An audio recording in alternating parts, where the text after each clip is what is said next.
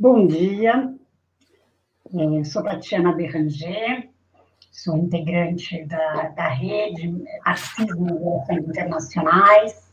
Nós estamos fazendo nossa primeira conferência virtual. Ontem tivemos a conferência de abertura com Atílio Boron, né, cujo tema é, é Para onde vai o século XXI?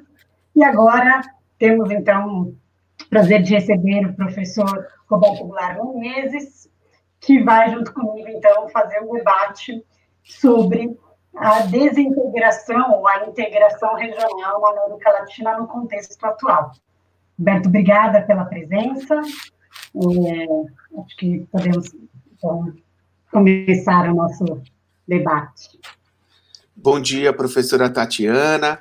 Bom dia aos colegas organizadores do evento, também que estão aí né, viabilizando essa conferências, essas conferências, atividades, e a todos que estão nos ouvindo. É, Para mim é um prazer estar aqui com a professora Tatiana e os demais colegas para debatermos né, o futuro ou, né, pelo menos, a conjuntura aqui da América do Sul. Né? E, o tema da integração regional tem né, um espaço importante, né, ocupou e ocupa ainda um espaço importante nos estudos da economia política internacional na nossa região, é, não só, né, mas também no noticiário internacional, é, sempre envolvendo os Estados Unidos, a União Europeia como protagonistas é, centrais aí, pelo tamanho das suas economias, mas é, eu gostaria de tratar é a nossa questão aqui, mais próximo aqui, claro, América do Sul, que é o nosso ponto, não vou falar em si como América Latina como um todo, ficou para o nosso debate, mas o primeiro ponto a destacar é que o Brasil, a partir de 2003, quando o governo Lula inicia né, o seu primeiro mandato, é, uma das primeiras é, movimentos do Brasil em relação à região foi se afastar de uma concepção de integração ou podemos pensar um regionalismo, né, é, intitulado de regionalismo aberto, é, fortemente, é claro, vinculado e formatado com o princípio da liberalização comercial nos preceitos do neoliberalismo, das reformas orientadas para o mercado, né, consenso de Washington como conhecemos. Né. O Brasil, então, vai. Essa é uma primeira mudança importante. O Brasil vai se afastando do regionalismo aberto e vai procurando adensar a relação o entendimento com os países da América do Sul, paulatinamente, é, para outras áreas, né, é, além do comércio e da economia, que é fundamental, eles são fundamentais. Sem o comércio e a economia, é difícil imaginar um processo de integração que tenha é, viabilidade. Então, esse é um ponto.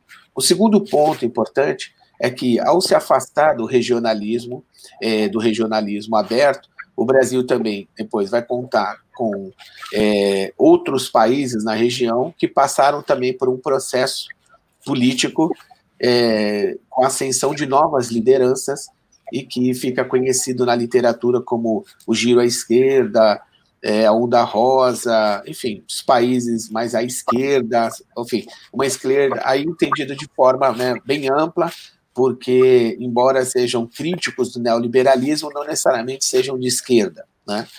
Mas, de todo modo, é, isso é fundamental porque esses, esses países que vão passar a ser maioria nesse período, né, entre 2000, entre 99, mas sobretudo 2003 e 2006, é, vai um das, dos preceitos importantes que eles vão ter nas suas políticas externas é exatamente uma maior autonomia frente aos Estados Unidos.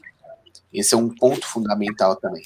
E um outro terceiro ponto é que esses governos eles vão trabalhar mais pela integração regional, né? embora é, não necessariamente convirjam ou convergiram, melhor dizendo, para um, uma, um projeto ou podemos dizer assim, ou uma concepção de integração que de fato confluísse né, para fazer avançar as questões é, acerca do tema é, na região. Então, esses três pontos eu considero fundamentais. E, e é sobre eles que eu gostaria de discorrer é, na sequência. Primeiro ponto fundamental é que hoje o governo Jair Bolsonaro é, e o ministro das Relações Exteriores, né, alinhados quase que automaticamente aos Estados Unidos, é, para além, talvez, daquilo que a política externa do Menem entre 1989 e 99 na Argentina, é, quando passa a ser é, designada como uma relações carnales né, entre os Estados Unidos e a Argentina, é, relação de unha e carne, digamos assim, o Brasil não tinha isso, né, uma tradição, ou não estava, na, né, pelo menos no repertório da política externa brasileira, um alinhamento nesses moldes com os Estados Unidos, porque nós tivemos períodos de alinhamento, mas depois né, nunca foi o predominante na nossa atuação internacional. E com isso, é, os Estados Unidos, é, que hoje é, é, é tem grande, é, grande audiência, digamos, em um país importante para nós, as nossas relações internacionais, ok, sabemos disso, mas uma grande audiência no governo Jair Bolsonaro, que é um presidente que é, chega até a se portar quase como um fã, né?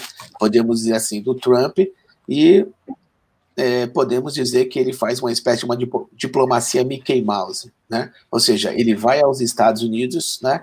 É, como se tivesse, né? É, ao chegar lá pisando no solo americano, no estadunidense, ele colocasse um chapéu do Mickey Mouse e, portanto, se portasse, né? Não como chefe de Estado que tem assuntos de Estado para tratar com o seu homólogo, mas é, como um subserviente. E isso é, para os Estados Unidos, é, o Trump aproveita, creio eu, parcialmente isso, porque o Brasil, ou seja, está praticamente desarmado frente aos interesses dos Estados Unidos. Os Estados Unidos pode arrancar do Brasil coisas que ele não conseguiu, portanto, nesse período é, recente das relações entre os Estados Unidos e o Brasil. Como nós vimos recentemente é, em relação à União Europeia onde um alto representante da União Europeia disse: mas eles toparam tudo que a gente queria. Eles quem? O Brasil, né? o Mercosul, né? sobretudo o Brasil, e como a gente não vai levar adiante o acordo? Ou seja, eles fizeram é, na base de é, quase que um jogo de soma zero, digamos assim, onde a União Europeia levou praticamente tudo que ela queria e um pouco mais, e o Brasil, a troca de uma realização, entre aspas, de política externa, é, entregou, ou seja, se desarmou frente a União Europeia. Por que eu menciono a Europeia é, é, após falar sobre os Estados Unidos um pouco? Por quê? Porque o acordo Mercosul-União Europeia não é muito diferente do acordo da ALCA. O conteúdo desses acordos eles não são muito distintos. Então, sempre houve uma maior resistência, e, e, com razão, em relação aos Estados Unidos, a proposta dos Estados Unidos, do governo, do governo Clinton, né, que começa lá em dezembro de 94, na cúpula das Américas, na cúpula de Miami, e que depois vai se estendendo né, é, ao longo do seu governo, uma tentativa né, de extrair quase que uma rendição, digamos assim, como o embaixador Samuel Pedro Guimarães à época nomeou, que era né, a integração ou anexação, para tamanho, né, para a gente lembrar um termo, uns termos do debate. E com isso, os Estados Unidos a partir de 2003, o governo Lula, ele vai se tornando, o Brasil vai assumindo uma posição, né, de, digamos assim, de um eixo organizador da América do Sul, um dos eixos organizadores da América do Sul, que geralmente é nomeado de governança regional, né, colocar entre aspas, governança regional. E o Brasil vai ajudar a construir fóruns na região, como nós sabemos, um deles, um fórum importante, que é a Unasul, e que tinha sede né, em Quito, no Equador, e que uma das primeiros gestos do governo Jair Bolsonaro foi exatamente se retirar da Unasul. Portanto, é um fórum de concertação política importante na América do Sul. Né? É, o governo Jair Bolsonaro, do mesmo jeito que ele atua na política ambiental, ele atua na política externa, ou seja, que é não é uma mudança ou continuidade, mas é uma ruptura abrupta com o que veio antes. É, portanto, uma ideia, é, um dos primeiros pontos exatamente é por que, que o, Jair, governo Jair Bolsonaro, que desprestigia o Itamaraty, dando a ele tarefas secundárias, e a política externa brasileira acaba sendo dividida entre uma diplomacia financeira e econômica no Paulo Guedes, no Ministério da Economia, e na vice-presidência com o general é, Mourão. Então, a política externa brasileira nesse é, assim parecido com a política, assim, próximo com a política ambiental, é a ideia de uma destruição dela. Então, uma desconstrução não é a desconstrução para um projeto alternativo. Por isso que um dos principais pontos da política do Jair Bolsonaro é exatamente esse alinhamento explícito aos Estados Unidos. Porque isso, é, no seu, creio que no entendimento deles é, nós não somos anti-americanos, nós não somos anti-Estados Unidos e nós não somos anti-mercado.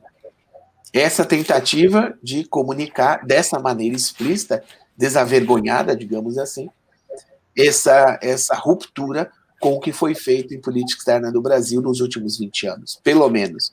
Pelo menos. De vez em quando eles recuam um pouco e vão até o governo Collor. Né? E, portanto, é, a presença dos Estados Unidos nesse período entre 2003, né, na 2000, 2003 na América do Sul, até 2015, 2016, sempre o Brasil atuou não para se opor aos Estados Unidos, como nós sabemos, porque não há condições, mas atuou, de certo modo, para neutralizar algumas ações dos Estados Unidos. E esse perfil mais autonomista da política externa sempre foi acompanhado de perto pelos Estados Unidos, muito contrariado né? Por exemplo, quando o Brasil vai aos BRICS, ajuda a coordenar, a formular os BRICS, né? e, portanto, essa ideia de que o Brasil estaria representando a região né, nessa, nessa coalizão. Né? Os Estados Unidos, um outro ponto em relação à política externa brasileira, é o que começa a minar, digamos, a presença do Brasil mais na América do Sul, não como uma liderança, é, no sentido, é, uma liderança que é difícil até pensar, o Brasil vai liderar a América do Sul, o Brasil vai coordenar a América do Sul como um todo. Enfim, ele tem atributos, ele tem liderança, né, no sentido de capacidade de iniciativa, sim, teve, mas é, a fim é, de exatamente é, preparar, digamos, um terreno no qual os países da América do Sul pudessem trabalhar juntos para resolver algum, alguns problemas que são considerados até básicos. Problemas, por exemplo, para o óleo diesel chegar ao norte da Bolívia, né, leva, é, precisa percorrer 14 mil quilômetros. Então, será que não é possível ter um acordo, né, uma integração física entre o Brasil e a Bolívia, em que Rondônia e o Acre possam ser opções né, para encurtar distâncias, para favorecer também o acesso da Bolívia, não só ao óleo diesel, mas a outras mercadorias que eles precisam também, a outros insumos? Né? Então, desde questões de infraestrutura, que algumas são mais básicas, como essa que mencionei, é não, básica não quer dizer que sejam baratas, mas, ou seja, que elas são é, viáveis né, de serem realizadas. Então, do ponto de vista da política externa brasileira, né, quando o final do primeiro governo Dilma, já na virada para o segundo, é quando o Brasil, de certo modo, é, vai se desengajando um pouco da região. É, eu não estou entre aqueles que consideram que a ex-presidente Dilma não gostava de política e muito menos de política externa. Eu acho uma afirmação um tanto quanto muito, é, digamos assim, para-choque de caminhão, né? Ou seja, está lá, né, dita e as pessoas, algumas vão repetindo, e parece essa ideia de que ela não gostava de política externa. Quem assistiu né, é, as várias horas da, da ex-presidente Dilma Rousseff no Senado brasileiro, ela respondendo os senadores, né, enfim, dialogando com alguns deles é, no Senado brasileiro, no seu processo, durante o seu processo de impeachment, viu como ela é, estava articulada, estava, digamos assim, bastante familiarizada com vários dos temas. Inclusive, em alguns momentos, ela cita, citou temas de política externa. Então, não só por aquele momento, mas há outros momentos em que essa ideia de que ah, não gosta da política externa, não assume isso, não faz aquilo, porque o governo anterior, que era o governo Lula, né, enfim, também do seu partido, da sua coalizão, também teve é, um conjunto imenso de, de iniciativas e que, é claro, se ela fosse reproduzir todas, todo isso, não ia ter espaço, é, creio, até para é, operacionalizar o conjunto de políticas que, estivesse, que estivesse sendo colocado em curso. Por que eu menciono isso? Porque, como nós sabemos, na, no processo que vai culminar no golpe né, contra a presidente Rousseff, o fato é que ela teve, ela passou o ano de 2015 inteiro né, é, gastando sua energia política com a, sua, a sobrevivência do seu mandato. Então, portanto, como é que ela ia retomar essas questões que estavam né, em aberto na região? Né? Então, portanto, é esse momento em que, é, após o golpe, né, enfim, é, o golpe em, em, em, agosto de 2016, quando ele se ele finalizou, né, se completou, digamos assim, o, o e, e, e, meses antes, né, maio de 2016, entre o José Serra, e José Serra é um senador por São Paulo, foi governador por São Paulo, e desde o início do Mercosul, ele nunca tra trabalhou com a ideia de que o Mercosul é, pudesse ser uma união aduaneira.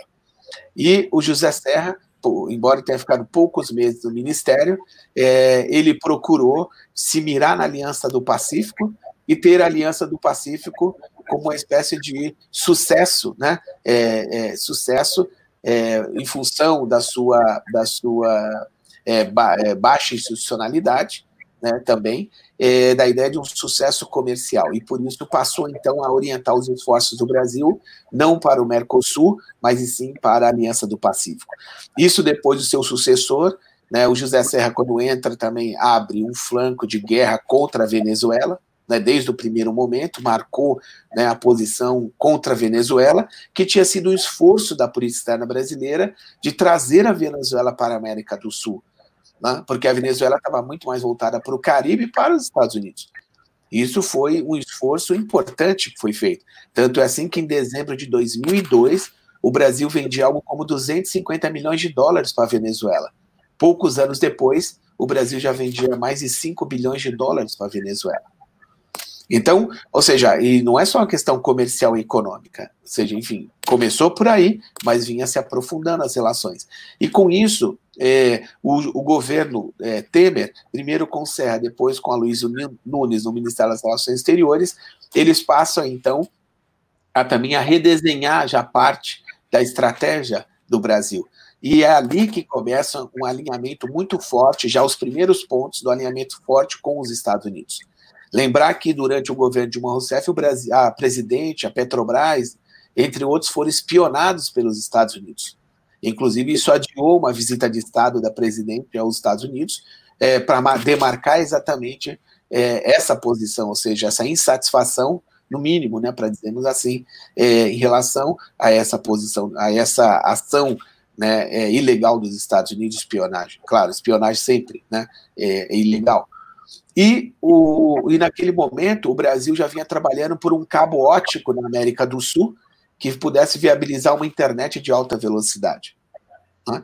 E, portanto, para tentar depender menos das informações, passando pelos, né, por controle de empresas dos Estados Unidos.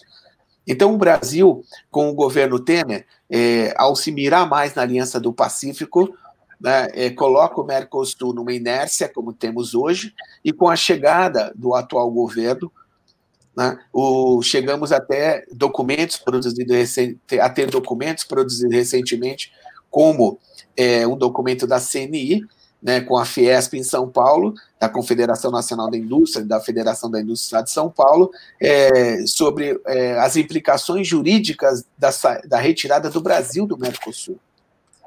Então, essa, essa, esse fato do Brasil hoje estar, a sua política externa está é, é, não apenas sendo descontinuada e, ou sendo desfeita, mas a ideia, uma das ideias principais é voltar exatamente a colocar os Estados Unidos como um país que o Brasil vai, é, vai condicionar a sua relação com a região a partir das suas relações com os Estados Unidos. Isso não é pouca coisa que mudou. Por isso, a, a integração, quando a gente pensa esse binômio integração-desintegração, né, é, o, o, o, que está sendo, sobretudo, desintegrado, ou seja, é exatamente a, o, o, fato do Brasil bloquear né, o diálogo com os países da região.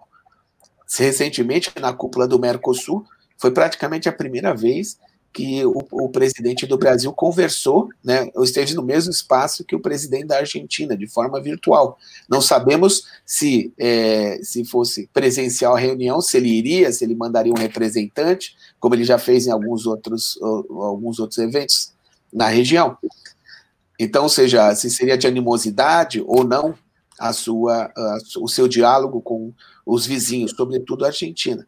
Então, você imagina que, para finalizar, é, do ponto de vista é, do que o Brasil construiu nos últimos 25 anos né, com, a, com a região e sempre muito próximo da Argentina, que chegou a ser nomeado de uma parceria estratégica com a Argentina, né, é, o que nós temos é que em plena pandemia o Brasil é, está numa situação de quase bloqueio na Europa, que não será bem bloqueio, porque é muito favorável ao, à União Europeia, o acordo é, Mercosul-União Europeia, e o Brasil está num processo, através do Ministério da Economia, é, com, é, liderado pelo Paulo Guedes, que em março do ano passado, na visita de Estado né, do, do governo Bolsonaro ao, ao governo Trump, né, os Estados Unidos, é, começou-se a tratativas para um acordo entre o Brasil e os Estados Unidos. E os jornais noticiaram recentemente, jornais no Brasil, que esse acordo, eles buscam firmar um acordo antes das eleições né, nos Estados Unidos, exatamente porque é, é, o governo brasileiro já entende que a sua opção né, de amarrar, né, os, o, é, enfim, a, o Brasil aos Estados Unidos já falhou, já começa a reconhecer, também por, por fato de que, caso os democratas, tudo leva a crer que vão vencer as eleições, tudo leva a crer, temos que aguardar, é, com o Joe Biden, é, os Estados Unidos, é claro que o Brasil terá é, um, feito um estrago muito grande nessa relação, e, e, e, com isso o governo Bolsonaro deixará o Brasil desarmado de vez. Por que de vez? Porque os ataques reiterados que ele faz é, à China, ao governo chinês, é, também é uma outra prova dessa, desse alinhamento aos Estados Unidos. Então, é, esses, esses é, elementos que nós temos, como eu mencionei inicialmente, para finalizar, primeiro, é, o Brasil se afastou, né, a partir de 2003, do regionalismo aberto na região, ou seja, na concepção de integração, também não conseguiu consumar, é, digamos, uma integração é, pós-liberal, pós podemos dizer que ficou no meio termo, num regionalismo aberto atenuado, né, podemos dizer assim. Segundo ponto, as relações com os Estados Unidos. E o terceiro, aproveitou o momento, que era muito favorável, de outros países na região também é, buscarem é, mais autonomia frente aos Estados Unidos. E isso, é, é ao se desfazer nos anos seguintes, é, nós tivemos, então, é, como colhemos como resultado nesse momento, um impasse na integração, que nós podemos também é, colocar, digamos, dentro de uma de um, de um desenho, infelizmente, que é de desmonte é, dessa estratégia ou dessas estratégias dos últimos, perseguida pelo Brasil nos últimos 25 anos. Estamos indo para os 30 anos de Mercosul em março do ano que vem, é, infelizmente, sem ter muito a comemorar nos últimos 4, 5 anos. Era isso, desculpa, eu passei um pouquinho do tempo. Foi ótimo, obrigada, Roberto. Bom, eu vou tentar trazer um pouco, né, de um diálogo aqui, algo que eu escrevi num capítulo de livro, é, bom, não sei se dá para ver, chama o Brasil e a mundialização, é, Brasil e a França na mundialização neoliberal, e aqui eu escrevi um capítulo de livro é, que, que chama A Frente Neodesenvolvimentista e a Integração Regional, Ascensão e Queda do Regionalismo Multidimensional. Então, é um pouco a ideia de, de, trazer mesmo uma perspectiva a partir do que, é que aconteceu é, da, do ponto de vista das classes sociais e, e quais foram as determinantes para a gente entender esse processo. Então, que a gente está aqui provocando como integração e desintegração, né? é, mas que são os modelos a partir daqueles que a gente vislumbra, né? Acho que assim como o nacionalismo, hoje a gente discute muito no Brasil, né, que tipo de nacionalismo o governo Bolsonaro impõe, né? É, existem formas, né? O neofascismo impõe ou é uma ideologia com traços nacionalistas, mas que não necessariamente é soberanista. Né? E do ponto de vista da integração, acho que o que o Roberto traz e que eu tenho concordância, existem muitas formas de integração regional. Você pode ter uma integração regional totalmente subordinada e acoplada né, aos interesses do imperialismo, como você pode ter uma integração regional com cunhos é, mais autonomistas, né, ou mais conflitivos, eu preferia é, usar essa, essa expressão, ou até uma integração regional do ponto de vista anti-imperialista. Né? E esses, esses, três tipos, eles conviveram na América Latina é, nos anos 2000, né? E convivem até hoje. A gente eles estão em disputa. Eu acho que a disputa está ligada exatamente às bases sociais e às classes sociais que dirigem os estados, né? E, e, e, e os governos. Então, existe também aqui, mesmo para a gente olhar do ponto de vista marxista, né, é, em, em pensarmos se estamos falando de uma integração regional também, ainda nos limites de um intergovernamentalismo, porque esta vai ser a possibilidade que as próprias burguesias se colocam, que pensar sempre nisso, né? É, é, dentro de cada formação social há frações burguesas e a, a, integração regional ela não vai colocar elas em, um processo de homogeneização ou mesmo de aglutinação tal em que a integração possa ser né, passível de, de fato de se constituir enquanto algo Estado. A não ser que haja um processo mesmo de transição. Né? Acho que a supranacionalidade ela só viria em um processo que é, digamos assim, o objetivo ou o tipo ideal daqueles que traçam, né, da teoria funcionalista, por exemplo, quando fala né, em integração regional, ela só viria, de fato, num processo de, de transição em que estados, nações e burguesias é, locais, burguesias internas, não estivessem mais em disputa, em conflito. Né? Então, eu acho que a gente está falando um pouco disso.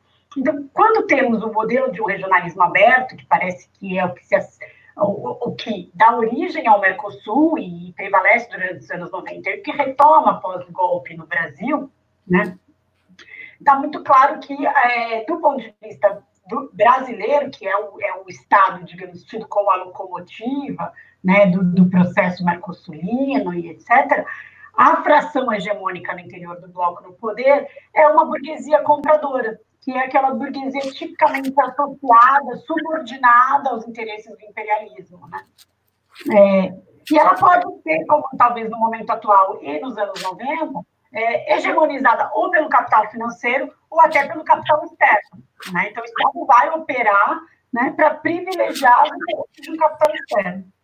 No modelo que, que foi traçado dos governos PT, de regionalismo multidimensional, é, uma ideia, então, de que há mais compromissos políticos, há mais compromissos sociais, almejava-se uma cidadania comum, uma carta laboral, né, é, formas de participação social, etc.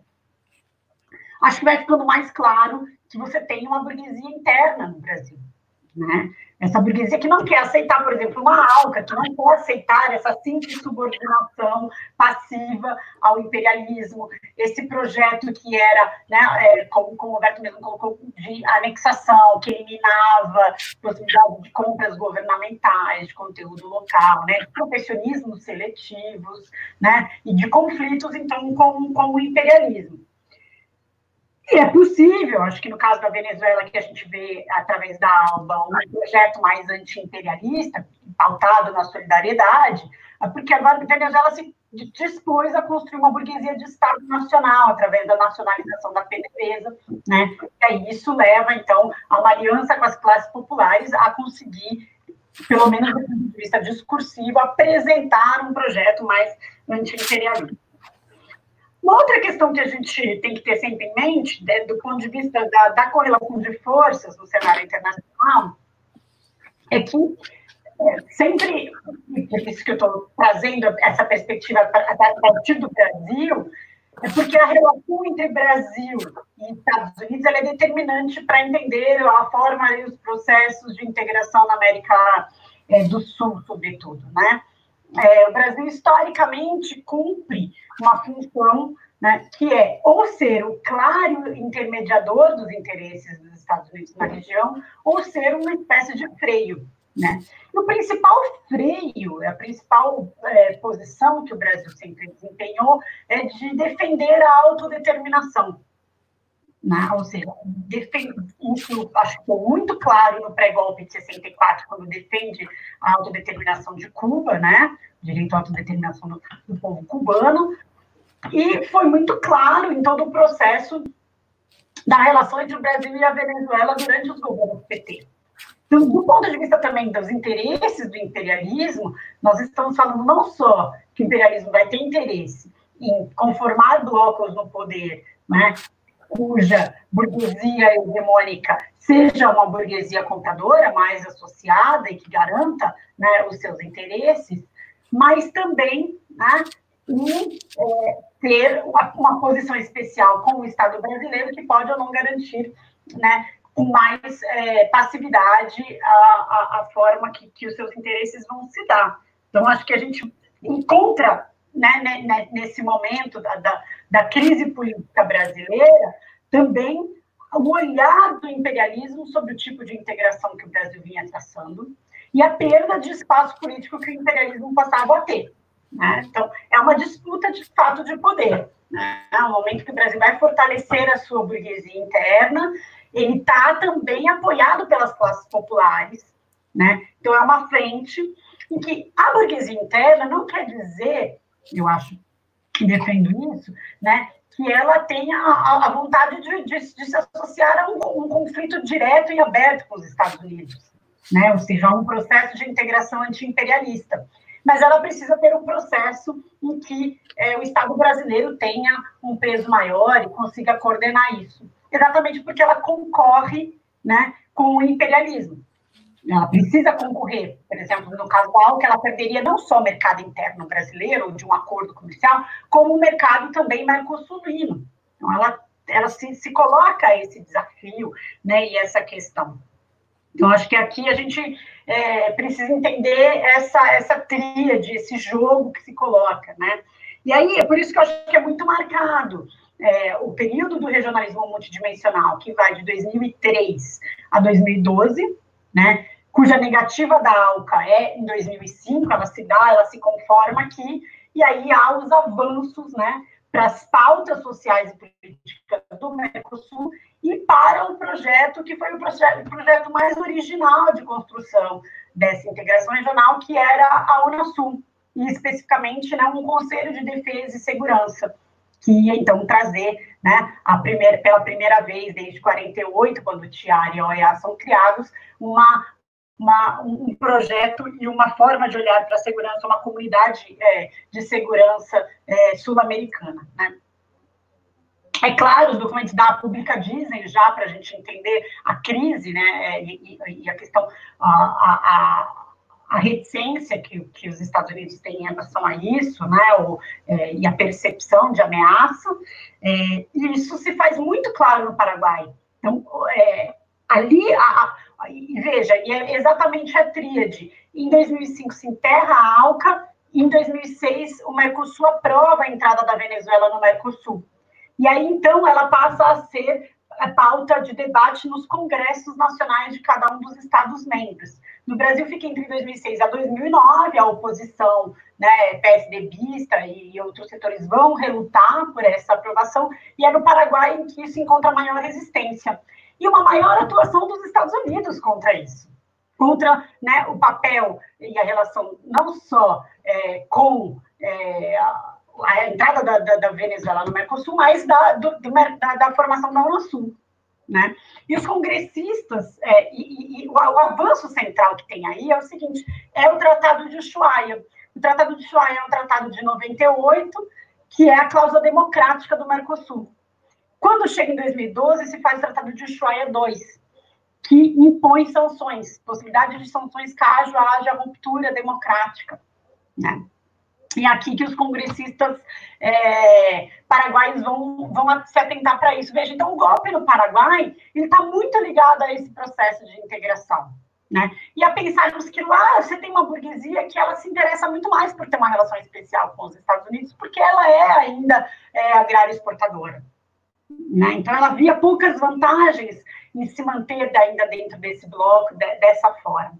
Né? Então ali eu acho que o regionalismo multidimensional entra em crise em 2012 e a conjunção de vários fatores. Né? O primeiro, então, é a, a, a crise no Paraguai e a imediata suspensão do Paraguai por ter rompido, então, com a cláusula democrática, já que foi um golpe em 48 horas, um processo de impeachment de 48 horas sem direito à defesa, né? E automaticamente a Venezuela é aceita ali se cria um grande embrólio, que eu acho que para a burguesia interna brasileira, e aí por isso que a gente viu na cena política da, da crise, uma forte reação né, ao tipo de integração regional, se falava em bolivarianismo, em, em, socialismo, na relação especial com a Venezuela, e etc. Isso apareceu muito, né, contra o Foro de São Paulo, e etc. Por quê? Porque, sobretudo, a classe média alta, né, que sempre foi o denista, que sempre teve por trás dos golpes, ela tem um americanismo muito forte, e a burguesia ela não vai aceitar um contorno anti-imperialista que é a entrada da Venezuela, porque ela teme o quanto isso pode trazer também de danos a ela, porque ela é uma burguesia dependente, veja, ela precisa do Estado e de uma integração regional para concorrer e sobreviver diante do imperialismo, mas ela não pode romper com ele porque ela é dependente. Esta é a relação que eu acho que é, é bastante dificultosa. Em 2012 também o PIB brasileiro já começa a dar sinais de, de, de, de, resultados negativos, né? Já, né, do ponto de vista da burguesia, muito tensionamento em relação à, política de aumento do salário mínimo brasileiro e a queda da taxa de lucro e como é que os investimentos iam se manter, né? E a Argentina está na sua crise, né, que, que tem início ali em 2011, e ela começa a impor também mais barreiras comerciais ao Brasil. Então, você tem, de fato, uma crise, uma, uma, que eu chamo de uma segunda crise do Mercosul. A primeira crise é junto com a chamada meia década perdida, ali entre 98 e 2002, né, com as crises é, do neoliberalismo ortodoxo na região, e a, partir de 2012 inicia-se um outro processo de crise interna dentro do Mercosul, mas crise essa ligada então à crise política brasileira que vai ter início ali e a crise econômica argentina que leva também à mudança, né, para a eleição do, do governo Macri. É, e aparece um elemento surpresa, porque até então a gente está falando de integração regional, sempre considerando esse eixo é, Estados Unidos, América do Sul mas há uma presença muito forte agora da China na região, com investimentos massivos e com importações. Isso causa também uma perda para a burguesia brasileira de espaço de mercado regional e local, né, nacional e regional. E isso vai precisar ser trabalhado. E aí, ali, eu acho que, que é quando, quando você surge, então, veja, ao mesmo tempo que vão ressurgir e se fortalecer uma frente política neoliberal no Brasil, então liderada agora por uma burguesia associada, ainda mais pela burguesia interna e por essa alta classe média, que vai tentar deslocar os interesses das classes populares também. As classes populares tinham muito interesse na defesa da Venezuela, né, os setores mais organizados, né, nesse tipo de integração e que ela avançasse muito mais em outros processos e etc. E ali eu acho que volta, então, a agenda de um neoliberalismo ortodoxo, que é o que a gente vê agora até mais profundo no governo, a partir do golpe de Estado no Brasil, e sobretudo no governo Bolsonaro, com a agenda do Guedes, e que vai se colocar, então, recolocar o acordo Mercosul-União Europeia, a Dilma vai, vai começar a negociar e fecha mesmo, né, uma pauta com a Argentina no final de 2014, para enviar para Bruxelas, Inicia-se também a crise no interior da Unasul, levando depois ao seu desmantelamento. E o Mercosul vai se tornar muito mais um Mercosul comercial, né, um tipo de regionalismo aberto. E do ponto de vista da, do desmantelamento da Unasul, que se coloca no, no, no lugar dela é o Pró-Sul, que nada mais é do que um arranjo né, contrário à Venezuela, ou daquele que vai dar suporte à maior desestabilização, ou até a intervenção na Venezuela. Então, acho que é dentro disso que a gente está falando. Mas veja, isso tudo a gente tem que conseguir ler também e entender isso. Acho que o projeto ainda é um Mercosul é, regional, não, é, é, de regionalismo aberto, e não é um fim de um Mercosul, não é um Mercosite. Né? Então, a própria CNI faz isso meio que se antecipando. O documento que ela vai dizer é: não nos interessa sair do Mercosul. Né? Então, a gente sempre está falando de qual Mercosul, né? É, ainda que, porque ainda que você vá privilegiar uma burguesia compradora, uma burguesia associada no Brasil, e ter uma integração, né, é, ou uma subordinação maior com os Estados Unidos, até talvez apoiar essa ofensiva contra a Venezuela, ainda persiste a presença da burguesia interna, os ganhos que ela tem nas exportações de, de manufaturados para a região, né? E como é que ela vai se colocar. Então, é preciso ler também, dentro da, dos discursos políticos, aquilo que surge como o maior enfrentamento, digamos assim, que é aquilo que aparece fora Mercosul, e o que é que não, não acaba sendo na prática. Disso, isso por quê? Dia, dia 3 de julho, né, semana passada de 2020, é, é, houve uma nova reunião do Mercosul, como, como o Roberto disse, o primeiro, primeiro encontro ainda que virtual entre é, Fernandes e Bolsonaro, e ali o Bolsonaro não falou, enfim, do Mercosul. Ali o enfrentamento não veio desta forma, né? Exatamente o que demonstra que é, temos ainda né, frações de classe no Brasil interessadas nesse Mercosul, né?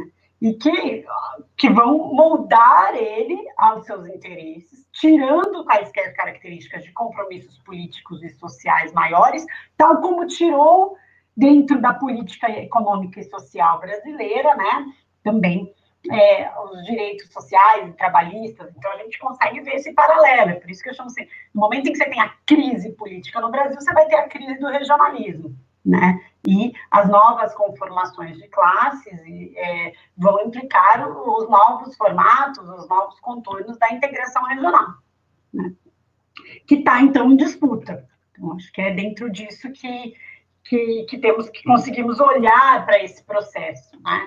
Então, acho que essa seria a minha contribuição aqui, a minha provocação. Vamos ouvir, ver um pouquinho das, das perguntas, mesmo se Roberto já quiser é, dialogar aí com a minha fala, fique à vontade. Não, Tatiana, estava acompanhando aqui atentamente, fiz várias notas, mas estou de acordo com a sua análise, então eu acho que seria bom concordo ir para o debate e a gente vai completando ou complementando. Ah, temos uma pergunta aqui da Ana, que ela, Ana Garcia, né, nossa colega.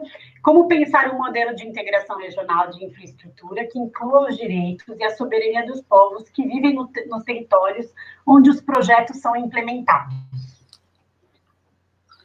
Essa a questão é fundamental porque durante esse período entre considerando 2003 a 2016, nós tivemos a atuação de várias empresas brasileiras né, de serviços de engenharia na América do Sul, e é um período também que o neoextrativismo é, se expande é, na região. Então, um caso emblemático, não é o único, mas um caso emblemático se deu na Bolívia, né, com a construção de uma carreteira, de uma rodovia, na qual a, ela, a rodovia tinha três etapas. A etapa 2, que é a etapa que é a etapa que teria que cortar os territórios né, de povos indígenas, é, acabou colocando em oposição tanto os é, é, apoiadores né, do governo Evo Morales, naquele momento na Bolívia, é, é, contra em choque com o governo que defendia a obra, enfim, tinha contratado a obra, claro, e, e, isso é um fato que acaba tendo essas políticas, é, tanto da Bolívia, do Brasil, na Argentina, no Paraguai, entre outras, que é uma certa uma concepção liberal. E essa concepção liberal, infelizmente, predomina e acaba tratando essa, os povos, né, é, os povos como uma, em alguns casos, né, como é, um certo empecilho para determinadas obras. No Brasil, em especial, é, o caso de Belo Monte é gritante, né? Belo Monte, é, no Pará, em Altamira, no sul do Pará, é uma parte mais ao sul do Pará, onde se construiu uma hidrelétrica que teve um impacto ambiental gigantesco, como, por exemplo, o Instituto Socioambiental tem em sua página vídeos, documentos, né?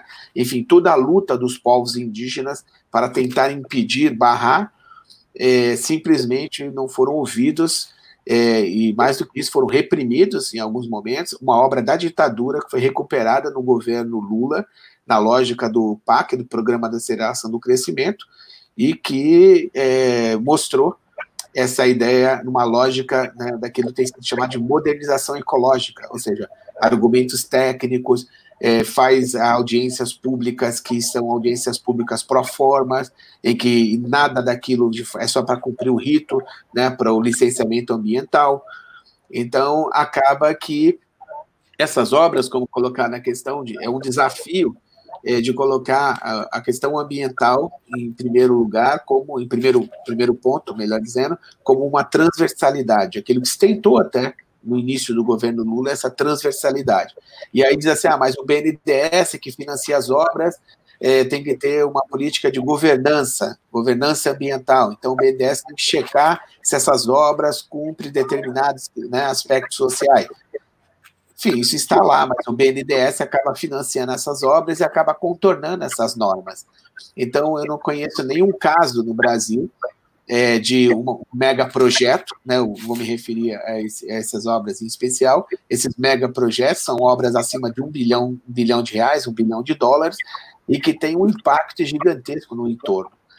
Então, nós temos obras né, no Brasil, desse período, nos últimos 20 anos, que mega projetos, em geral, Santo Antônio, né, no caso de Porto Velho, Belo Monte, é, cerca de 20 usinas que estavam previstas, é, para usinas de novo tipo, como se coloca, nova tecnologia no Rio Tapajós, é, Minas Gerais, a questão da mineração. É, lembrar que quando teve né, o rompimento da barragem, a primeira delas né, em Mariana, município Bento Rodrigues, é, próximo né, a Mariana, é, rapidamente o governo tenta assinar um acordo, o governo federal naquele momento, o governo do estado era o, era o, era o, era o, o governador era do PT, e não tiveram uma posição que era uma posição exatamente fazer valer os direitos né, das populações, dos povos, e que ali, é, enfim, do, do, tanto de Bento Rodrigues e do entorno. Então, eu creio que essas obras, é, nós precisaríamos ter, de fato, um compromisso real com, é, com justiça ambiental, né, preciso que a integração caminhe na direção da justiça ambiental e não, é, e não é, reafirmando a lógica da modernização ecológica. Certo. Bom, Ana, eu acho que essa é uma, uma, uma, pergunta bem, bem instigante, né, que mobilizou muitos debates políticos, né, na, na América do Sul nesse, nesse último período. Eu penso que é o seguinte, os processos de integração os quais comentamos, né, eles são processos de integração, então, neodesenvolvimentistas ou neoextrativistas, né, a depender da, da formação social que, que estamos falando, seja as forças sociais que compunham esses governos, né, é, e se, se, de alguma forma se retroalimentavam.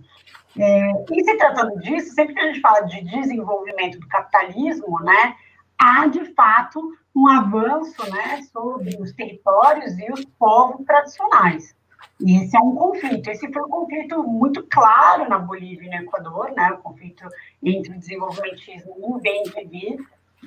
Eu acho que a única solução disso é, primeiro, a gente entender que a conformação desses governos tem que se dar de outra forma, elas não têm que ser dirigidas pelas burguesias. Quando não estamos falando de momentos de transição né, política mais radical, né, no capitalismo, sempre quem vai dirigir a política é uma fração burguesa, não vão ser os setores populares. Então, mesmo no caso do Brasil, o neodesenvolvimentismo era isso, ele era dirigido pelos interesses da burguesia interna brasileira. Né? Os interesses das classes populares estavam presentes, se fizeram presentes porque elas eram uma classe o setor de apoio àquele governo, mas não eram os dirigentes. Então, assim, o problema é você conformar governos em que as classes populares, né, que era a frente política, não é uma aliança, ela é flexível, ela é instável e você tem uma hierarquia. Né? É, eu acho que a grande, a, a grande tarefa da esquerda né, é conformar governos em que, de fato, as classes trabalhadoras sejam né, a força social. Agora, para isso exige né, todo um conjunto anterior a isso, né, de que tipo de, não, talvez, né, isso não é, não é uma, uma simples tarefa, né, isso não, é, isso não vai se dar é, em marcos, em correlações de forças é, que não sejam processos de transição. Né? Então, acho que tem aqui uma questão, eu não vejo como é, encampar processos neodesenvolvimentistas que estejam, né, ah, podem ter algum respeito maior, é óbvio que se a gente comparar a política ambiental dos do governos PT com a política ambiental atual, nós temos um abismo em relação a isso. Mas com os povos originários, nos processos, E aí, assim, eu acho que é um velho dilema também, né? Acho que o Lenin trazia isso muito bem, da necessidade também de desenvolvimento das forças produtivas, né?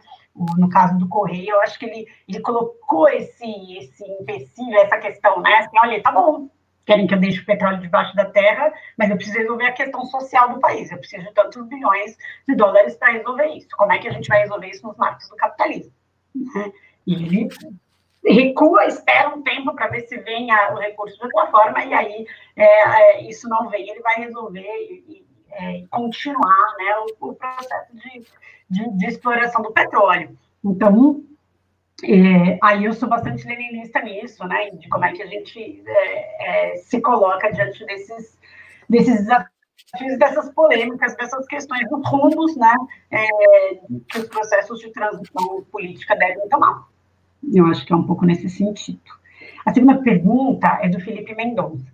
Ele fala: Me lembrei do projeto de 2015 de Temer PMDB, chamado Uma Ponte pra, para o Futuro. Ali já mostrava uma preferência por acordos com Estados Unidos e Europa, com ou sem a companhia do Mercosul.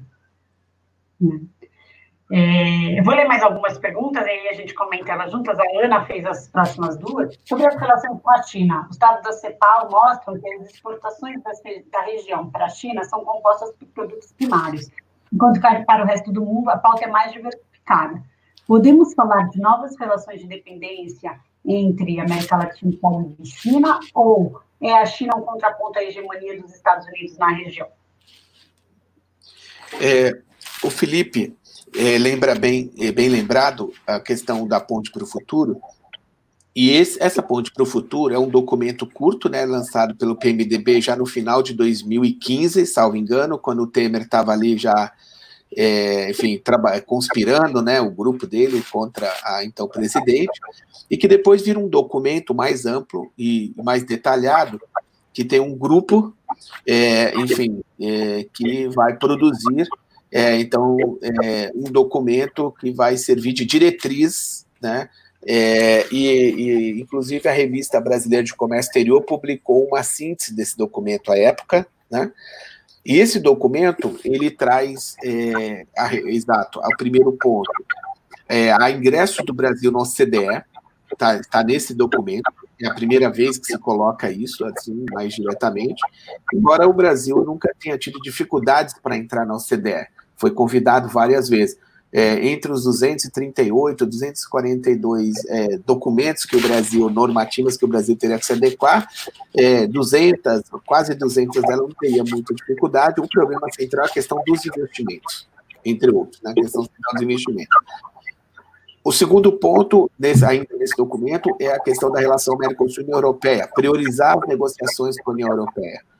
E o terceiro, buscar uma integração na América do Sul é, a partir da Aliança do Pacífico. Então, portanto, é, como mencionei, a questão tanto do Temer, quanto no governo Temer, o Serra, ou, e o, embora o Serra tenha ficado pouco tempo, deu para ver, enfim, o desdobramento, enfim, os posicionamento mais explícito em relação a essa possibilidade, que seria, é, ao invés de o Mercosul ser uma espécie de plataforma na, na região, e esse papel ser diluído é, na Aliança do Pacífico e, portanto, a Aliança do Pacífico como uma antessala, tanto para um acordo mais amplo na Ásia, quanto para um acordo é, mais amplo com os Estados Unidos ou mesmo depois com a União Europeia.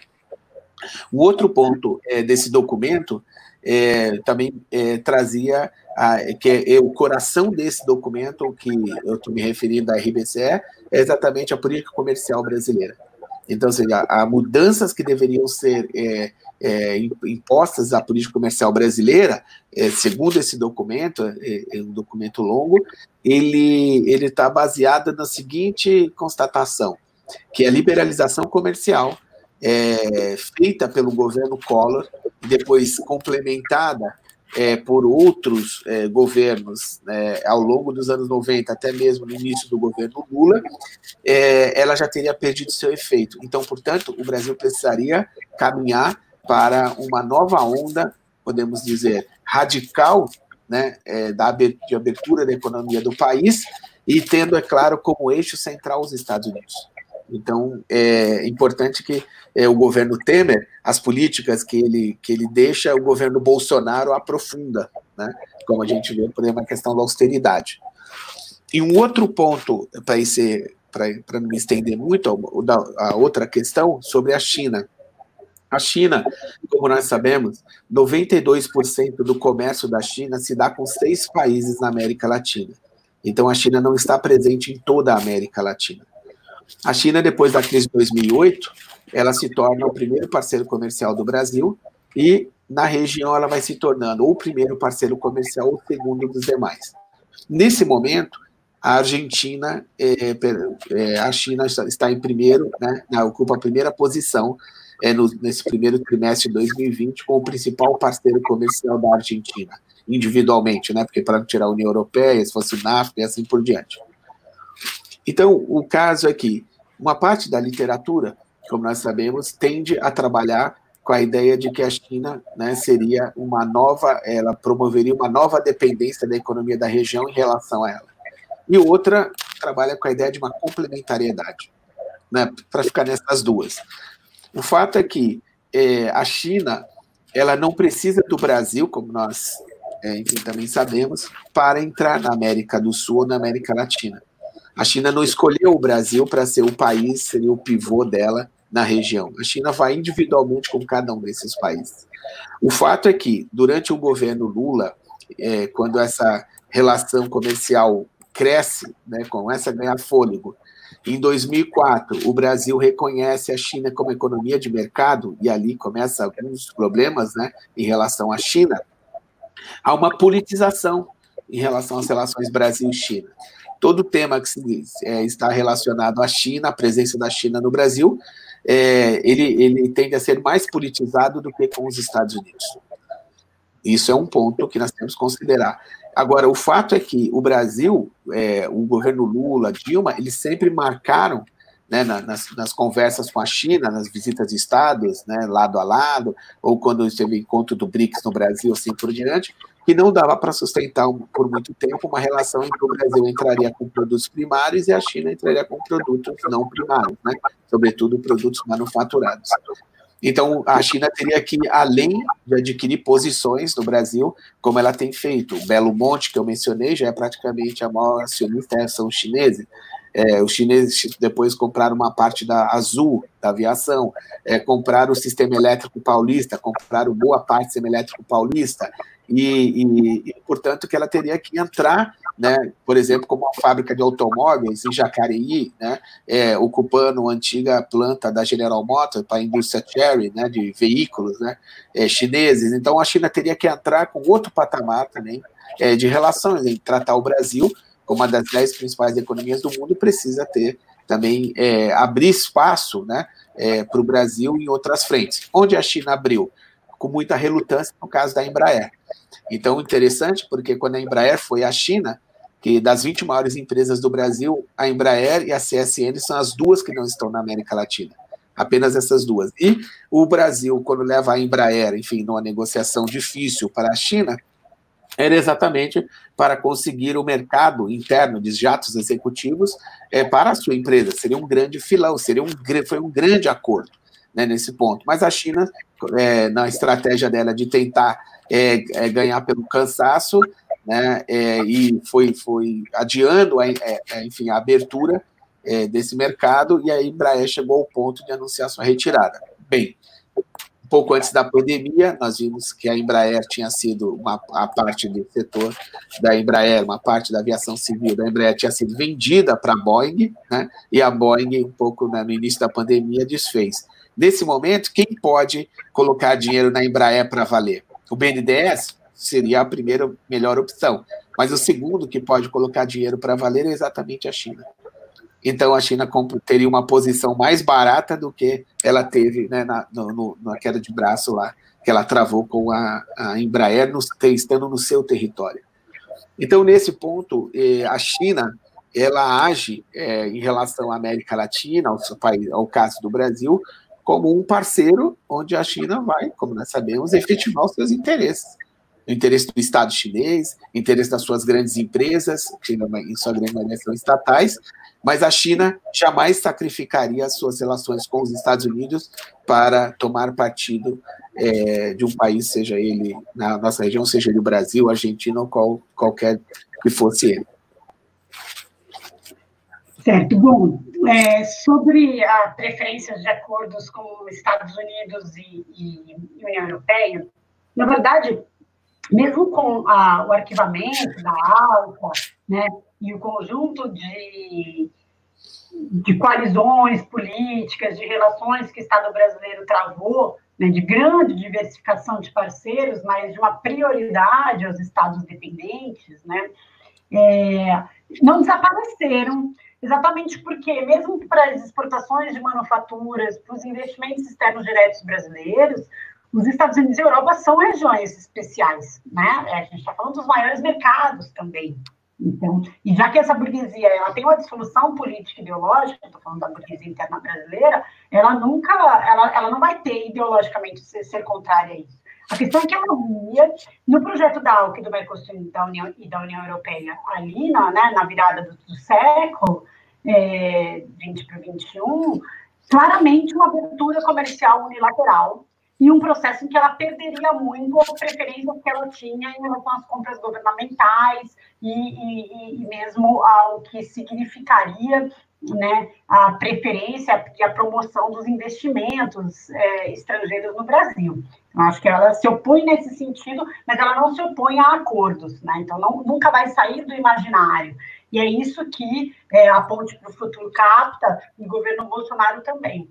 E aí eu acho que é importante dizer isso. É por, o, governo, o, a mudança de estratégia política, ela já vem no governo Temer e ela ganha uma tonalidade, um tom discursivo, né, de aliança mais explícita, da subordinação passiva mais explícita no governo Bolsonaro. Mas a direção, o direciona, é, e, a, e, a, mudança, ela já vem com o golpe, que é, explica o sentido do golpe no plano de, no ponto de vista internacional que é tanto desmantelar os aspectos políticos da integração regional, como desmantelar ou desfazer os aspectos políticos dos BRICS. Veja, os BRICS também não vão sair da agenda. O Brasil ainda está presente nos BRICS, provavelmente os BRICS se transformou em um outro processo. Né? Acho que é isso que a gente precisa ter em mente. E aí, Ana, quando você fala dos investimentos é, da China é, na região serem diferentes do resto do mundo, acho que você está colocando o resto do mundo, Estados Unidos e Europa também, né? Porque a África também vai ser né, fonte de suprimentos aí de minérios e de matérias-primas né, é, essenciais para o desenvolvimento chinês, né? Então, acho que tem uma divisão aí internacional é, muito clara e muito colocada. E, ao mesmo tempo, a China ainda depende de exportações de tecnologia, de máquinas e equipamentos que vão da Europa, Estados Unidos e Japão. Então, a gente vê esse, esse processo, né? É, e aí você pergunta, bom, esse é um processo de dependência ou é um contraponto à hegemonia dos Estados Unidos? Eu acho que a visão aqui não é binária. Né? Do ponto de vista econômico, sim, há uma dependência, né? Se você colocar a questão tanto da, do comércio quanto do fluxo de investimentos começam a ser maiores da China na América Latina, não suplantam dos Estados Unidos, né, não superam dos Estados Unidos da Europa, mas vão ser bastante significativos e em setores estratégicos, como no Brasil, no caso do setor é, de energia. Mas isso não, não quer dizer que a China não tem uma disputa de hegemonia com os Estados Unidos, uma disputa essa que eu acho que nos interessa. Veja, não é, né, só porque traz uma suposta dependência, que, do ponto de vista da política internacional, não interessa a aliança política. Eu acho que a questão é como é que você barganha isso, como é que se joga esse jogo. Né? E aí, que claro, ele vai ter que mudar do ponto de vista de qual é a dependência que você coloca, mas é uma questão da postura, da posição e dos interesses é, que o Estado brasileiro vai aí conformar e vai, vai, vai ser dirigido e, e se colocar nesse sentido. Eu acho que o Daniel faz aqui é, duas perguntas para a gente. Considerando os interesses internacionais, principalmente dos Estados Unidos, que jogaram um papel importante no golpe de 2016, vocês consideram que um vínculo mais amplo regional poderia ter influência no processo interno? É, note, aí, na verdade, é a continuidade. Note que é um processo amplamente questionado. Nunca ouvimos ninguém reivindicar cláusulas democráticas em qualquer um dos órgãos regionais. Né? Então, ele está falando do, da questão do golpe brasileiro, esse sentido internacional e, e, e a cláusula democrática. Vou, vou, vou, só, vou só emendar aqui e te. Eu, eu, isso é uma questão, né? Porque, tal como o processo paraguaio foi questionado, por que, que o brasileiro não foi? E eu acho que teve um elemento fundamental. Você já tinha o Paraguai né, como um aliado e como quem tinha feito o golpe, não iria questionar, e a, gente, e a Argentina, que, era quem poderia abrir isso, estava com o governo Macri. Né? Então, isso jamais foi questionado, né? É, no, do ponto de vista regional, né? Tanto da Unasul como do Mercosul. Então, e, e, eles já estão muito em crise, esses órgãos, né? E esses, esses mecanismos, com outras conformações sociais. É, e, então, vão demonstrando isso. Acho que esses vínculos dos demais estados também com os Estados Unidos, eles estão numa subordinação passiva mais explícita, né? Então, é isso que vai impedir aí de que não tenha é, uma forma de contenção ou de ajuda, né, para os setores populares e, e para aqueles que fizeram toda a luta contra o golpe e contra a prisão do Lula aqui no Brasil. É, em relação à cláusula democrática, é, a professora a Tatiana já explicitou, já explicou bem, né, os vínculos, mas é, nós temos que pensar que é, ela, ela atuou, sim, quando nós tivemos é, a primeira crise no Paraguai, antes dessa, do, ou, outras crises no Paraguai, processo eleitoral né, para a presidência, em que candidatos foram assassinados, assassinados, inclusive, é, quando o Lugo, Fernando Lugo assumiu, 15 dias depois já tinha um golpe em marcha para derrubá-lo, né? Então foi é, também preciso contornar isso. E a cláusula democrática, ela é exatamente um horizonte, né? Pode o país pode simplesmente é, sair, ser suspenso e tocar sua vida, mas é exatamente a questão de você ter, entre aspas, uma espécie de marginalização, vamos dizer assim, internacional regional e internacional. E é claro que é, é mais fácil essa, a cláusula é, ter sucesso na sua aplicação quando o Brasil está do lado de quem defende a cláusula, né, certamente, pelo seu peso regional, né, pela capacidade de vocalização do Brasil, claro, do que quando um país menor é, vai usar a cláusula contra o Brasil. Isso, de fato, essa simetria também se reproduz nesse caso, creio creio eu. Né? Agora tem um, um, dado importante, que quando houve o golpe né, contra é, o presidente em Honduras, né, vocês devem, se estão lembrados, né, assim, os mais novos, assim, mais novos digo, os que estão começando o curso, né, de, ou estão na universidade nesse momento, no início, no início ou ao longo da sua graduação, mas quando o Manuel Zelaya foi deposto em 2009, é, em Honduras, o pequeno país da América Central, o presidente dos Estados Unidos era o Obama, e o Brasil teve um, uma posição muito firme em relação, né, exatamente para mostrar, usando o caso de Honduras até como um exemplo de, do que até onde estava disposto o diálogo do Obama com a região, né, onde estava disposto aí. E lembrar que depois, numa uma quase cinematográfica, o Manel Zelaya estava no México, passou por outros países da região, né, da América Central, depois esteve em Brasília, aqui encontrando com autoridades, não se encontrou, até onde eu me lembro, com o presidente, mas com assessores dele, e que depois o Manuel Zelaya aparece dentro da embaixada do Brasil na capital né, de Honduras. Então, assim, quando, é, então, para além da cláusula democrática, a professora a Tatiana já tinha mencionado, né, na, na, na sua exposição, a questão da não intervenção, daquilo que o Brasil também chamou o princípio da, da, não, da não indiferença.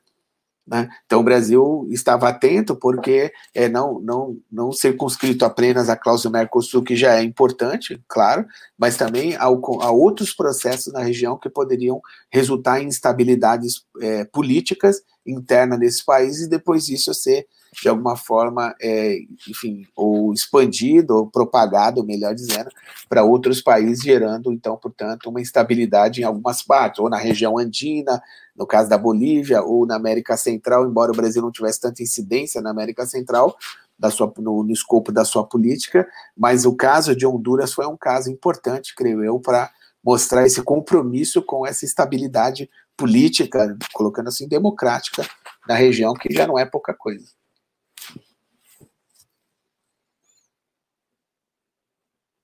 O microfone está desligado, Tatiana. Desculpa. vou ler aqui as perguntas e a gente faz um, um bloquinho de, de respostas, que eu acho que elas vão aqui se complementando, tá? Hugo Mota, é, bom dia. Em que medida o atual alinhamento dos Estados, do Brasil aos Estados Unidos pode provocar mudanças nas relações de trabalho e na produção brasileira? Eduarda, em um cenário de crise do capital, disputa da hegemonia Estados Unidos e China, ascensão da extrema-direita, golpes, é possível acreditar em um processo eleitoral democrático, ainda que burguês, em 2022? Se sobrevivermos até lá, dá uma complementar.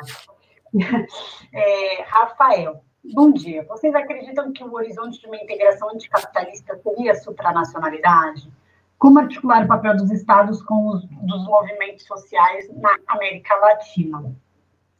É, Tiago, é, bom dia. O que causou esta mudança de paradigma dos grupos é, no, no, poder do Brasil e dos países sul-americanos que hoje têm governos mais alinhados ao liberalismo e aos Estados Unidos, Equador, Bolívia, Chile? E, Samela, uma possível vitória de Joe Biden é, na disputa eleitoral é, norte-americana representa uma mudança no protagonismo conservador aqui no Brasil, ou esse protagonismo é intrínseco em nossa política? Roberto, com você. Tá, são várias questões, vamos é, por partes, né? A primeira questão acerca do trabalho, da influência, dos reflexos de um acordo com os Estados Unidos, enfim, no mundo do trabalho, seria bom olhar, olharmos para a renegociação do NAFTA. O NAFTA foi criado em 1994, entrou em vigor em 1994 e foi renegociado de 2017 até 2018, né, entre basicamente os Estados Unidos e o México, né. E entre os pontos que, que da renegociação está é, a questão do, do, da remuneração dos trabalhadores, sobretudo no setor automotivo, porque a ideia é que o, a defesa dos Estados Unidos nesse ponto era que o valor da mão de obra nos Estados Unidos, o México chegasse mais próximo disso, é, que ele considerava que era uma concorrência injusta, né, ou um fair trade, né, ou seja, um comércio injusto. Isso na ótica dos Estados Unidos, Estados Unidos do Trump.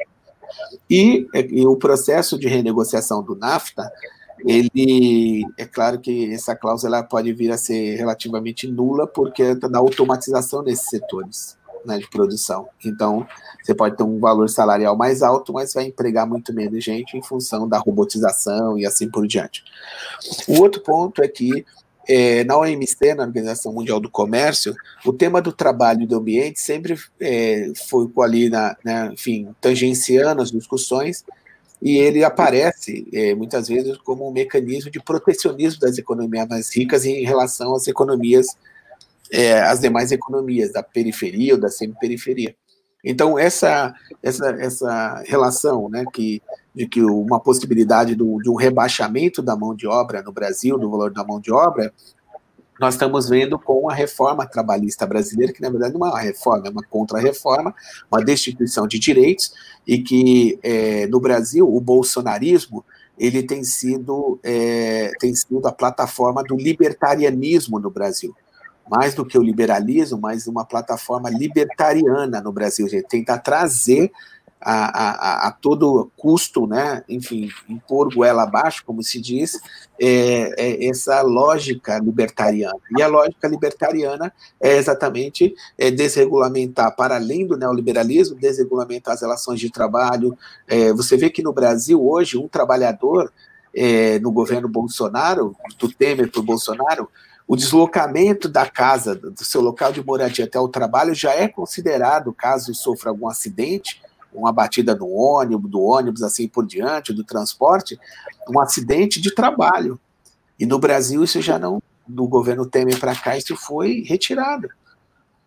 Então, é, você tem uma, mudança de mais de 100 artigos da CLT, de, e que levou o que? Levou uma situação em que é, nós estamos vendo uma situação em que o trabalhador está numa, numa, numa encalacrada, né, os trabalhadores, e exatamente de ter postos de trabalhos rebaixados, é, o CAGED, que é o Cadastro Geral de Emprego e Desemprego, mostra de que cada 200 empregos gerados no Brasil, quase 180 são até de dois salários mínimos.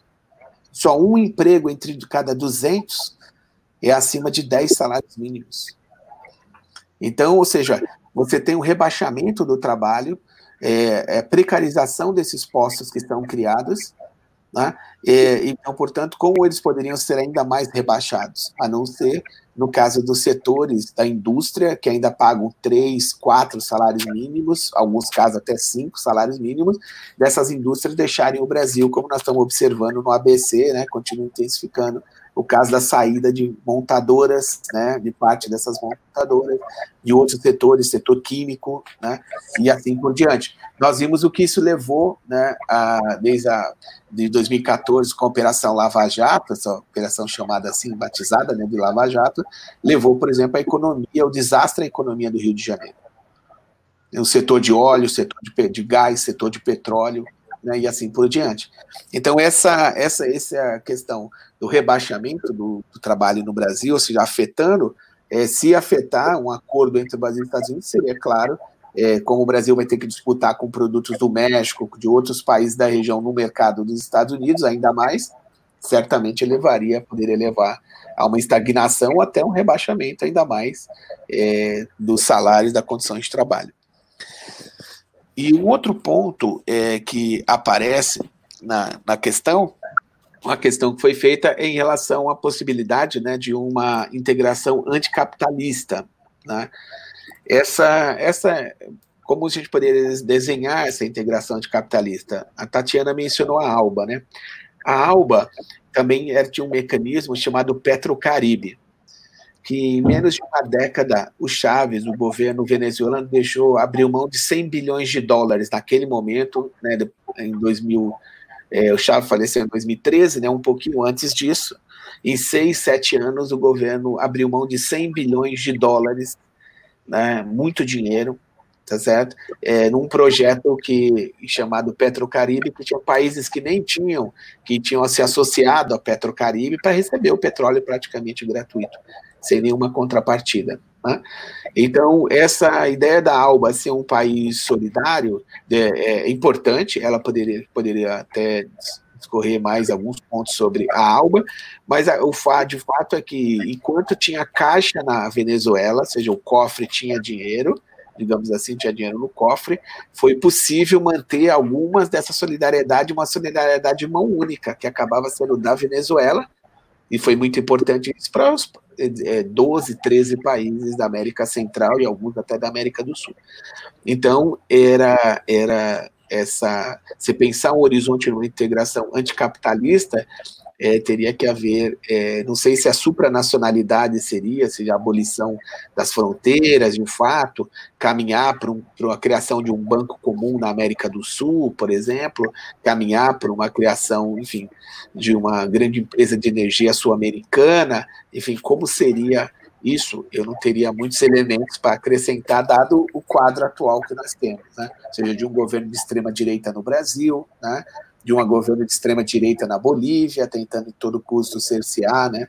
É, a, o caso de um, uma situação é, é, uma situação bizarra em que um sujeito na Venezuela se apresenta como presidente e o Reino Unido, muito espertinho, pega uma reserva imensa de ouro, né? E aí diz: ah, não, eu não reconheço o, o, o governo Maduro, né, que é o governo, e reconheço é, é, um tal de João é, Guaidó, e então, portanto, as reservas estão à disposição deles. Aqui, essa reserva imensa de ouro.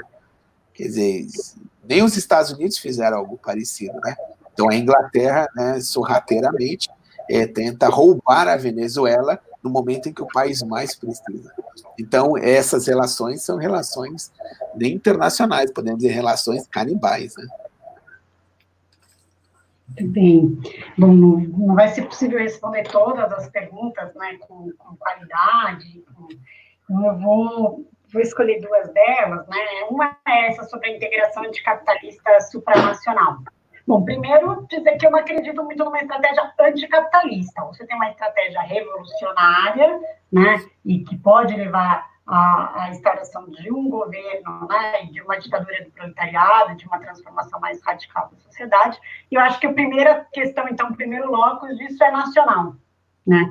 É que no caso de nações oprimidas, não, como, como é, espaço é, sul-americano, não se contrapõe né, a questão nacional com a questão regional. Né?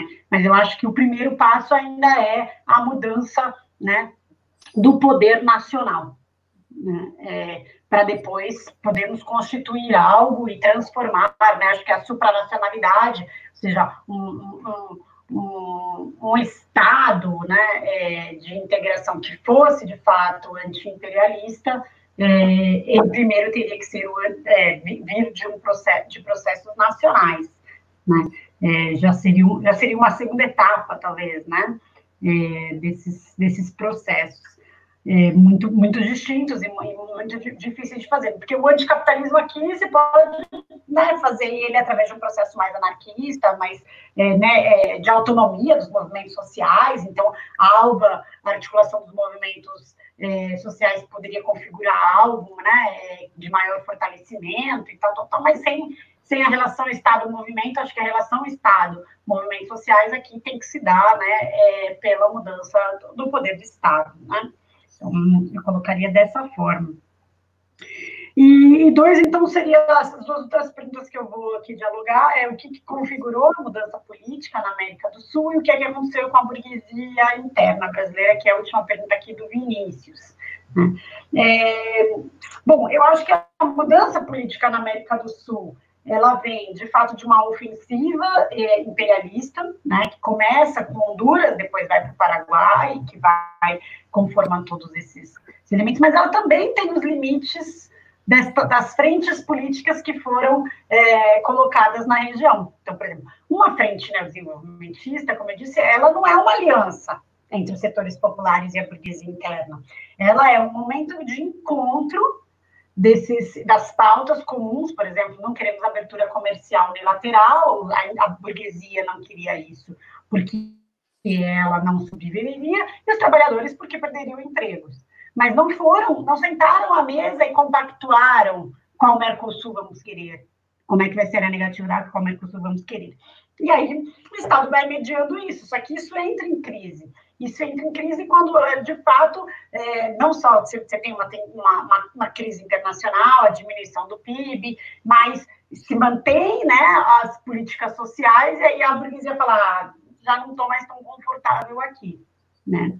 E aí ela vai se somar à frente neoliberal e etc. E digo mesmo, talvez né, nos setores, mas aí com outras conformações, no caso da Bolívia, do Chile, e aí essa articulação entre o interesse externo que está aqui, né, querendo de fato intervir no processo político e transformá-lo, e quais os, os, os, as frações e, e políticas que ele vai encontrar né, para se apoiar. Né, e para é, fazer mudanças políticas, sejam elas eleitorais, sejam elas golpes de Estado, como no caso da Bolívia. Né? Então, tem também os limites disso destes processos, das, da, das correlações de forças internas, mas, sobretudo, estava colocado nesse redirecionamento, que é o conflito Estados Unidos-China, e os Estados Unidos precisam garantir ainda a América do Sul sobre o seu território, né, sobre o seu domínio para conseguir aí se colocar de maneira mais forte né, é, diante dessa disputa. Então, eles vão ter que mudar aqui essa composição de classes e frações de classes no interior das formações sociais brasileiras. E aí, eu acho que é o que entra, por exemplo, o caso da burguesia interna brasileira. O Vinícius pergunta se é, qual é a fração hegemônica e se houve um enfraquecimento. A primeira coisa que aconteceu foi, um, a, foi a burguesia interna se aliar então, a frente política é, é, neoliberal ortodoxa, tal como coloca Armando Boito Júnior, é, que, que, que, eu acho que está colocado pelo processo de integração regional, pelas políticas de distribuição de, de riqueza, né, que o Estado se colocava. Então, isso fica claro que, que a mudança no sentido do golpe era mudar a política externa e mudar e fazer a ofensiva né, contra os trabalhadores, que foram as, as reformas é, trabalhistas, né, e a PEC dos gastos e, e, etc. Então, acho que é nesse sentido. Então, a primeira coisa, a burguesia vai, muda de lado. Depois, eu acho que ela tem uma certa dissolução. Uma dissolução porque acontece uma jabuticaba, né? Que parte importante, um setor importante dessa burguesia interna, que eram as construtoras, vai ser presa né, pela Lava Jato. Então, você já enfraquece esse setor. E outros você vai ter posicionamentos distintos de como é que, que, que momento ainda estão dentro desses governos, por exemplo, dentro de um governo Bolsonaro, em função dos benefícios que pensa é, atingir pela, pela ofensiva contra os trabalhadores, e setores que começam novamente a se reorganizar. Por exemplo, compras governamentais, compra de conteúdos locais, financiamento do BNDES ainda está em disputa. Mas eu acho que você muda o bloco do poder. A burguesia interna não é mais a fração hegemônica, é uma burguesia compradora e associada, e o capital externo tem sido o priorizado, seja pelas políticas de infraestrutura, pelos investimentos e etc. Né? Então, eu acho que é nesse sentido.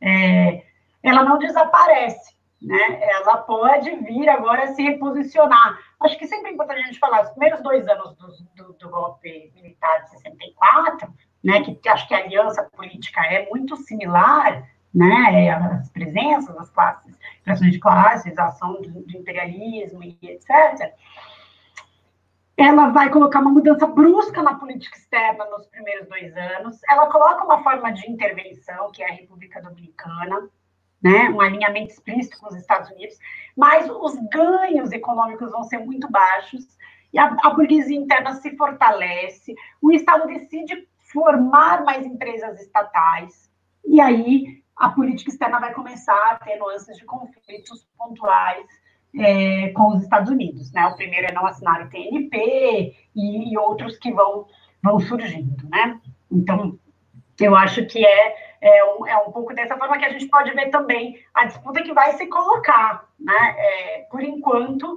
que é o que eu falei, é, entre o discurso muito inflamado contra a China ou contra a Mercosul e a prática política que é ir na reunião e manter o Mercosul. Né?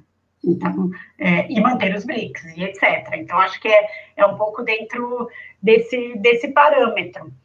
Mas eu queria agradecer ao público, as perguntas foram muito interessantes e, sobretudo, agradecer é, ao Roberto pela oportunidade de diálogo, né, é, de troca intelectual, e que é muito importante nesses momentos, é, e deixá-lo aí fazer uma última, uma última fala também de saudação, e agradecer, então, Uh, ao Felipe também está nos dando todo o suporte aqui né, tecnológico para conseguirmos fazer essa transmissão.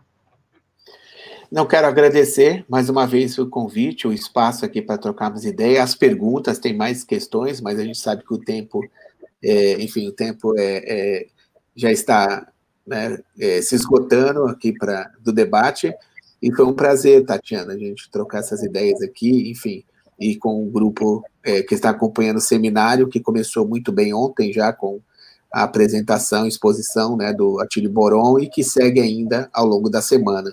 Então, queria é, agradecer mais uma vez e reforçar o convite para os colegas acompanharem a programação, toda a programação do seminário e convidar outros colegas também é, que não estão acompanhando para se juntar aqui a essa excelente iniciativa da Rede é, Relações Internacionais e Marxismo.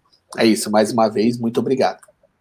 Exatamente, temos uma mesa hoje às 16h30, né, todos os dias até o final da semana, nesse horário, e também horários de manhã alternadamente. Obrigada.